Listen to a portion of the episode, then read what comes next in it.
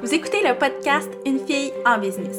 Ici, c'est un safe space où je vous partage les coulisses de mon entreprise, parfois sous forme d'histoire, d'autres fois sous forme de réflexion et évidemment toujours en vous partageant du concret duquel vous pourrez apprendre et vous inspirer. Je suis Mélissa Lévesque de l'agence marketing La Mallette et je suis super heureuse de venir discuter avec vous dans cet espace où la créativité, la stratégie et le plaisir cohabitent. Autant l'épisode d'il y a deux semaines était vraiment dans le flow, euh, sans planification, sans objectif précis, autant celui d'aujourd'hui a un objectif très précis et l'épisode d'aujourd'hui va clairement jouer le rôle du podcast que j'aurais voulu écouter il y a de cela euh, quelques années, même quelques mois, parce a bien des choses que je vais vous partager aujourd'hui qui n'étaient pas implantées dans mon entreprise il y a quelques mois seulement. Puis, je trouvais ça important de vous le partager parce que moi, quand on me parlait de système, de workflow, de procédure, de, de SOP, puis tout ça, j'étais comme, oh my god, mais quel monde fascinant! Sauf que, qu'est-ce que je peux faire avec ça? Quel système je peux mettre en place? Qu'est-ce que je peux automatiser? Quelles procédures peuvent être pertinentes pour moi? Et là, je suis rentrée très deep dans le sujet dans les derniers mois. Je me suis vraiment, vraiment beaucoup intéressée à, ça. Puis j'ai réalisé que oui, il y avait beaucoup de théories en ligne, mais qu'au final, ce que je devais faire, c'était de créer des systèmes selon mes propres besoins à moi. Puis, une chose qui manquait beaucoup dans la théorie, puis dans les vidéos que j'ai écoutées, les blogs que j'ai lus, c'était des exemples concrets de systèmes qui peuvent être mis en place dans une entreprise. Donc, aujourd'hui, je vous partage quelques-uns des systèmes qui me sauvent littéralement la vie dans ma business.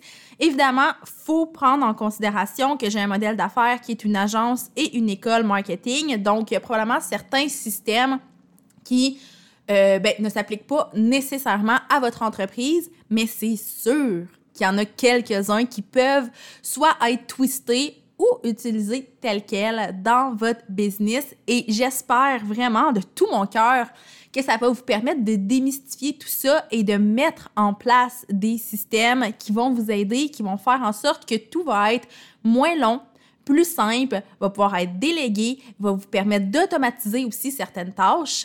Donc, bref, je me lance. Sortez vos papiers et crayons parce que je pense que vous allez peut-être vouloir prendre quelques notes.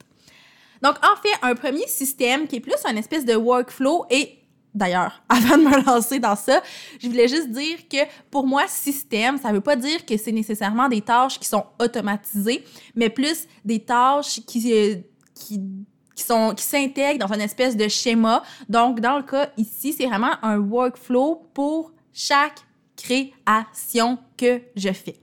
Donc, ce que je veux dire, c'est que, bon, vous le savez, là, je suis présente sur vraiment plusieurs plateformes en ligne et sur chacune de ces plateformes-là, j'ai un workflow, donc une espèce de étape par étape de qu'est-ce que je dois faire quand, par exemple, je prépare une publication Instagram, qu'est-ce que je dois faire quand euh, je publie un podcast?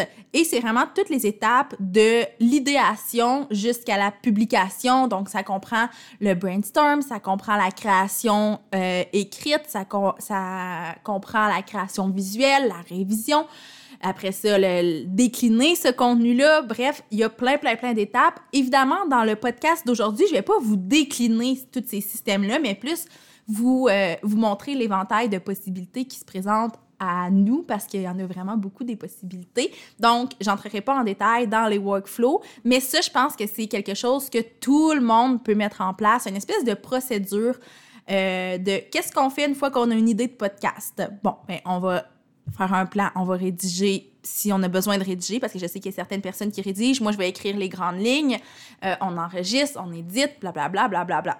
Et on fait la même chose pour chaque type de création qu'on peut faire. Donc, dans mon cas, j'en ai pour le podcast, les articles de blog, les publications Instagram, les, publications Facebook, publications LinkedIn, euh, les publications sur le membership. Donc, bref, tout est vraiment euh, détaillé dans un workflow que moi, je ne fais que suivre. Et ça, pour vrai, c'est la raison pour laquelle les workflows puis les systèmes sont aussi pertinents, c'est que on sauve tellement de temps. Là, moi, je me rappelle, il y a de cela à peu près un an, un an et demi, j'avais pas nécessairement de workflow pour, par exemple, publier un article sur le blog. Donc, souvent, bah, je publiais, puis là, plus tard, je me rendais compte que ah, j'avais oublié de le réviser, j'avais oublié d'ajouter telle image, euh, j'avais oublié de faire un post pour en parler sur Facebook. Alors que maintenant, je ne fais que suivre les étapes et euh, moi, j'aime utiliser Asana pour créer mes, mes workflows. Donc, je suis les étapes, je coche chaque sous-tâche quand elle est terminée. Puis, quand je vois que chacune des sous-tâches est terminée, là, je peux dire que le, le workflow a été complété. Sinon, ce n'est pas terminé et je dois continuer à travailler sur ce projet-là, par exemple. Donc ça, très important pour moi, très game changer aussi et très facile à implanter. Donc si euh, vous savez pas trop par où commencer pour développer certaines procédures, certains workflows ou quoi que ce soit, ben je pense que c'est une des premières choses que vous pouvez faire et vous allez voir, c'est pas si compliqué, c'est vraiment de détailler étape par étape les actions que vous devez poser. Ensuite, moi, ce que j'ai établi, c'est un système de brainstorm et de production de contenu. Encore une fois, dans Asana. Donc, la raison pour laquelle ce système-là existe, c'est que j'avais souvent beaucoup, beaucoup d'idées de contenu que je notais dans un cahier. Après ça, des fois, je les écrivais dans un document, un Google Doc, et je n'y revenais pas. Puis là, plus tard, je tombais sur l'idée dans le cahier. Je me disais, oh, je pourrais écrire là-dessus. J'avais complètement oublié que j'avais déjà écrit. La publication était un peu dans, dans le vent, elle était nulle part. Donc, ce que j'ai établi, oui, c'est un workflow pour la création, mais aussi au niveau du brainstorm. Donc, dans mon Asana, j'ai vraiment un projet alloué à la production de contenu où je vois à quel stade chacune de mes idées sont rendues. Par exemple, j'avais comme idée d'enregistrer un podcast sur les systèmes qui me sauvent la vie. Donc, en ce moment, euh, dans Asana, ben, il est euh, il est marqué comme à enregistrer. Évidemment, après avoir fait l'enregistrement aujourd'hui, je vais aller le mettre dans la catégorie à éditer, donc pour faire le montage. Mais j'ai vraiment tout ce suivi-là pour que chacune des idées que j'ai en brainstorm soit classifiée et je vois à quel point sont rendues dans tout ça. Puis après ça, comme je vous ai dit, pour chacune d'entre elles, ben là, j'ai le workflow de toutes les étapes que j'ai à faire pour les publier. Donc, ça, c'est vraiment au niveau des deux systèmes qui sont établis pour tout ce qui est médias sociaux euh, puis production de contenu. Sinon, j'ai aussi un système de onboarding, donc d'accueil de nouveaux clients. Et là, je suis consciente que ça, ça s'applique pas à tous les types de business, mais je vous recommande quand même juste de penser à vous, c'est quoi l'accueil de vos clients, puis voir s'il n'y a pas justement un système à établir autour de ça. Parce que pour vrai, c'est toujours la même chose. C'est toujours les mêmes actions qu'on pose. Et parmi ces actions-là, il y en a même qui peuvent être automatisées, qui peuvent être déléguées. Donc, ce que je vous recommande de faire, puis ça c'est bon pour ce point-là, mais pour tous les autres points, c'est vraiment là de noter les étapes que vous faites. Là. Moi, avant d'établir mes systèmes dans Asana, j'avais un cahier et je notais tout, tout, tout, tout, tout. Fait que c'est quoi que je fais quand j'ai un nouveau client? Donc, quand le client me dit qu'il est prêt à aller de l'avant, la première étape, c'est de rédiger l'entente. Ensuite, la deuxième étape, c'est d'envoyer l'entente. La troisième étape, c'est de recevoir l'entente signée par le client. Ensuite, l'étape qui suit, c'est de créer la facture, envoyer la facture, recevoir le paiement, euh, après ça, c'est d'envoyer les documents que le client a besoin, demander ses accès, etc., etc. Donc, évidemment, là, ça, c'est très propre au modèle d'affaires d'une agence, mais vous pouvez vraiment créer votre propre onboarding de nouveaux clients. Et pour vrai, moi, ça aussi, ça a vraiment sauvé ma vie, comme tous les systèmes dont je vais vous parler aujourd'hui. C'est pas pour rien que c'est le, le titre de l'épisode, mais ça a changé beaucoup de choses parce que, un, j'oubliais toujours des étapes toujours, toujours, toujours, à chaque fois qu'il y avait un nouveau client, j'oubliais une étape. Et après ça, si je n'oubliais pas une étape, ce qui arrivait, c'est que je savais plus on était rendu où dans tout le processus d'onboarding parce que j'avais pas un, espèce de, timeline de quelles actions doivent être faites et dans quel ordre. Donc, souvent, euh, j'étais un peu perdue. Je me disais, ah, je pense que je suis rendue à envoyer la facture. Puis là, j'ai retourné voir, OK, oui, l'entente est signée. Mais maintenant, tout ça, c'est tout euh, ben, semi-automatisé, mais c'est tout classifié si on veut. Donc, j'ai vraiment une tâche Asana que j'ai créée en template qui est onboarding client et je duplique cette tâche-là dans Asana à chaque fois qu'il y a un nouveau client. Et dans la tâche, évidemment, ben, il y a toutes les sous-tâches pour faire cet accueil-là. Donc, c'est tellement plus simple pour moi, mais aussi là où je voulais en venir, c'est que pour vrai, ça donne tellement un, un meilleur service à, mes clients. Moi, je me suis fait souvent dire quand je fais le onboarding, oh wow, tu sais, c'est bien organisé, puis tout, tout peut aller vite aussi. Ça, c'est vraiment un point qui était important pour moi parce que des fois, là, des onboarding clients, au début, ça pouvait durer comme deux semaines de suivi par courriel, blablabla, bla, bla, alors que maintenant, euh, si on veut, ça arrive rarement, mais si on veut, ça peut être fait en 24 heures, incluant nos deux rencontres. Donc, ça peut aller vraiment vite. Évidemment, c'est très, très, très, très, très rare que ça se fait en 24 heures, mais si je suis capable de le faire en 48, 72 heures, pour moi, c'est vraiment génial et pour le client aussi parce que les choses vont vite et pour la majorité des clients, le fait que les choses vont vite, c'est signe aussi que les choses sont bien faites dans le sens où les étapes s'enchaînent, pas dans le sens où euh, c'est botché, parce que c'est pas, on pourrait faire vite, mais que ce soit vraiment super négligé. Mais comme les étapes s'enchaînent vraiment rapidement, les clients sont vraiment davantage en confiance. Donc, le onboarding des nouveaux clients, super important pour moi et pour beaucoup d'entreprises, surtout si vous êtes dans le service. En fait, je vois pas de cas où une entreprise de service n'aurait pas de système de onboarding de nouveaux clients.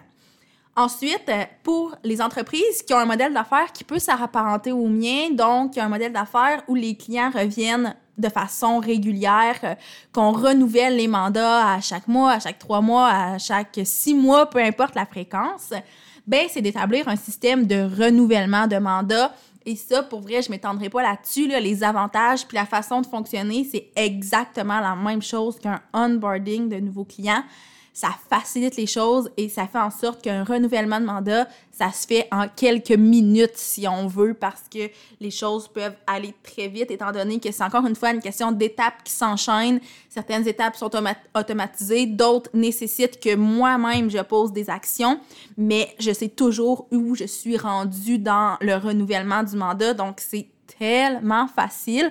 Pour vrai, là, tu sais, c'est super niaiseux, mais moi, une tâche qui me stressait, mais stressait là, à, au point de ne pas dormir la nuit, au point d'avoir des maux de cœur, c'était tout ce qui était onboarding et renouvellement parce que c'est pas le onboarding en soi ou le renouvellement en soi qui me faisait peur. J'adore accueillir des nouveaux clients ou renouveler des mandats, mais c'était les tâches que ça impliquait. Alors que maintenant, pour vrai, je fais ça littéralement les deux doigts dans le nez parce que c'est simple, simple, simple. Ensuite, euh, bon, tant qu'à parler de onboarding et tout, moi j'ai un système d'onboarding pour des nouvelles personnes dans mon équipe. Puis ça aussi, c'est super important pour moi parce que les choses peuvent aller vite. Tu sais, plus j'ai de nouveaux clients, plus j'ai besoin d'onboarder un nouveau membre dans mon équipe.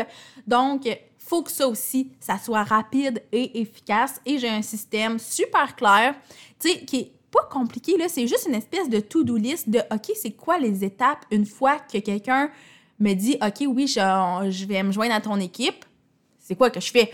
Pour vrai, c'est déjà arrivé par le passé que j'ai un peu gelé, puis que j'étais comme OK, tu veux joindre mon équipe? Ben là, euh, la prochaine étape, c'est quoi? Puis là, j'étais un peu perdue, alors que, encore une fois, maintenant, ça y va, là. Ça y va vraiment au toast, les choses se font rapidement. Mon Dieu, je suis comme essoufflée, je me suis vraiment emballée, mais honnêtement, je me suis découvert une espèce de passion pour tout ce qui est système puis workflow dans les derniers mois parce que j'ai réalisé à quel point ça changé ma vie. Puis d'ailleurs, je vais profiter de cette petite euh, interlude pour euh, faire une parenthèse.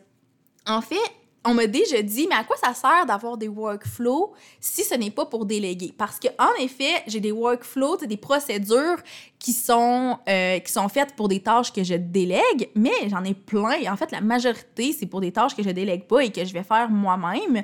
Puis la raison pour laquelle je le fais, ben, je pense que vous l'aurez compris, c'est pour simplifier les choses, c'est pour gagner du temps, pour que les choses aillent vite, pour que le client soit satisfait. Donc, pour moi, c'est rendu un non négociable. Puis, quand je fais une tâche et que je me rends compte que j'ai pas de procédure, de workflow pour cette tâche-là, c'est sûr que j'en crée un. C'est devenu très, très euh, automatique. À la seconde où je fais quelque chose qui n'a pas de workflow, c'est sûr que dans les prochaines minutes, dans les prochaines heures, il va y avoir un workflow très clair dans Asana qui va être créé par rapport à ça.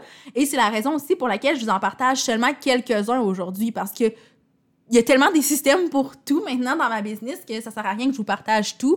Il y en a qui sont vraiment plus game changer que d'autres, puis c'est ceux-là que j'ai choisi d'aborder avec vous aujourd'hui. Donc, bref, on poursuit avec un workflow d'organisation et de lancement d'événements. Donc, euh, vous savez, en juin, j'ai lancé, ben en juin a eu lieu le premier événement Femmes de tête en ligne que j'avais lancé en mai 2021. Et une fois que j'ai créé cet événement-là, j'ai tellement tout documenté que j'ai pu me créer un workflow. Donc, vraiment étape par étape, qu'est-ce qui doit être fait pour créer le prochain événement? Et euh, ben là, le, deuxième événement a eu lieu. Fait que, tu sais, je peux vous en parler. Honnêtement, ça m'a pris quelques heures à mettre en place parce que tout était systématisé. Je savais exactement quoi faire, à quel moment, je savais comment le faire. J'avais des templates pour des courriels, pour des posts. C'était tellement facile. Et pour vrai, pour le deuxième événement, c'est encore moi qui l'ai pris en charge. Mais pour les prochains événements, clairement que c'est quelque chose que je vais pouvoir déléguer tellement le workflow est clair et simple. Et ça, pour moi, ça vaut de l'or parce que ça va me permettre de sauver du temps tout en pouvant euh, développer encore ce projet-là à chaque fois. Mais il n'y a pas juste les événements femmes de tête.